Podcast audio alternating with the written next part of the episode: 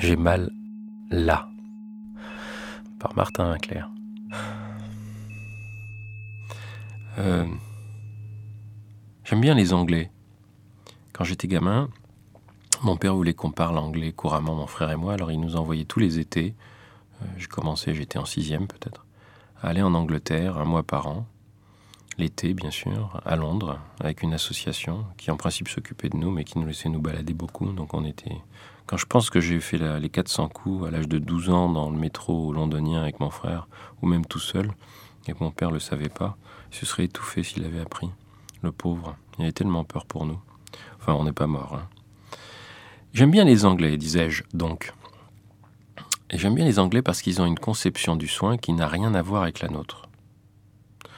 En particulier, ils formalisent ça dans des livres comme celui que je tiens entre les mains, qui est un livre de Peter Tate, qui est un praticien britannique, qui est recommandé par la British Medical Association et qui s'appelle The Doctor's Communication Handbook, c'est-à-dire le manuel de communication du médecin. Et je vais vous en donner simplement un aperçu, mais vous allez comprendre tout de suite en quoi il est complètement différent de ce que nous faisons en France. Le premier chapitre s'appelle Some Early Truths to Remember, quelques euh, vérités premières à se rappeler. Et ça commence par un petit encadré grisé où il y a les quatre choses suivantes. Le patient a aussi peur que vous. Le patient croit que c'est plus grave que ce que vous pensez vous. La maladie, ça fait peur, mais comprendre ce qui se passe, ça aide. Et ça, c'est valable pour le patient et pour vous. Et enfin, euh, faire un interrogatoire du patient, c'est une méthode pour contrôler ce que le patient dit. Et en anglais, to control, ce n'est pas vérifier comme on pourrait l'imaginer en français. To control, c'est prendre possession, prendre le pouvoir sur. Or, c'est précisément ce que le livre euh, s'efforce de combattre. C'est-à-dire que pour eux, il ne faut pas du tout combattre euh, il ne faut pas du tout contrôler ce que le patient dit. Au contraire, il faut laisser la plus grande liberté possible au patient.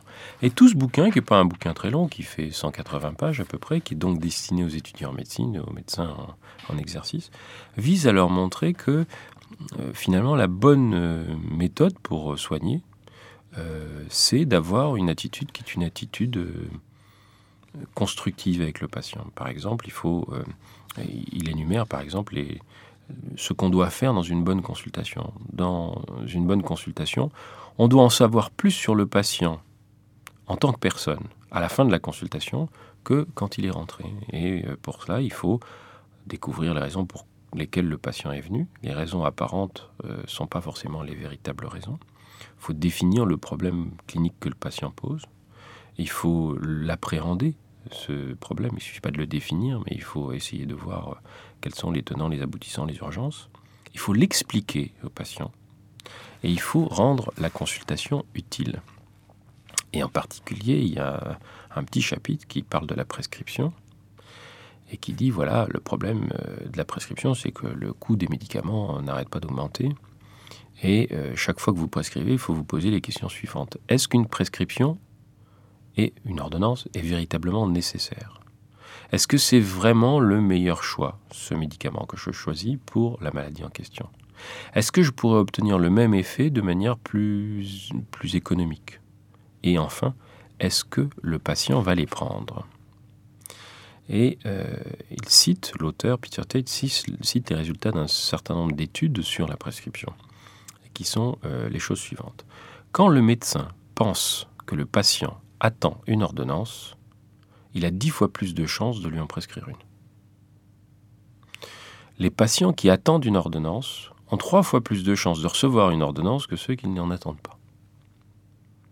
Prescrire des antibiotiques pour le mal de gorge a très peu d'effet finalement sur le mal de gorge lui-même, mais augmente la croyance dans les antibiotiques et euh, l'intention d'en demander lors des consultations futures. Euh, quelque chose qu'il appelle shared decision, c'est-à-dire les décisions partagées. Une décision qui est partagée à la fois par le patient et le médecin. Au sujet des médicaments, shared decision, comme il le nomme, est quelque chose de complètement inhabituel. C'est-à-dire que le plus souvent, les médecins ne partage pas la décision de prescrire le médicament avec le patient. C'est-à-dire que le patient n'a pas de mot à dire là-dessus.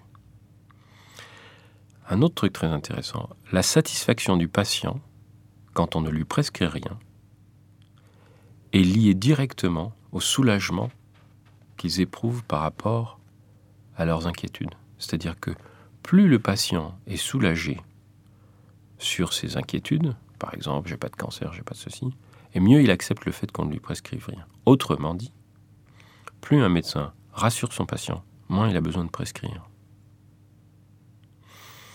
Une autre chose qui a été démontrée par les études, c'est la plupart des incompréhensions liées à la prescription sont communes aux patients et aux médecins et sont liées au fait que le patient n'a pas eu la possibilité d'exprimer exactement pourquoi il était venu. À bon entendeur, salut.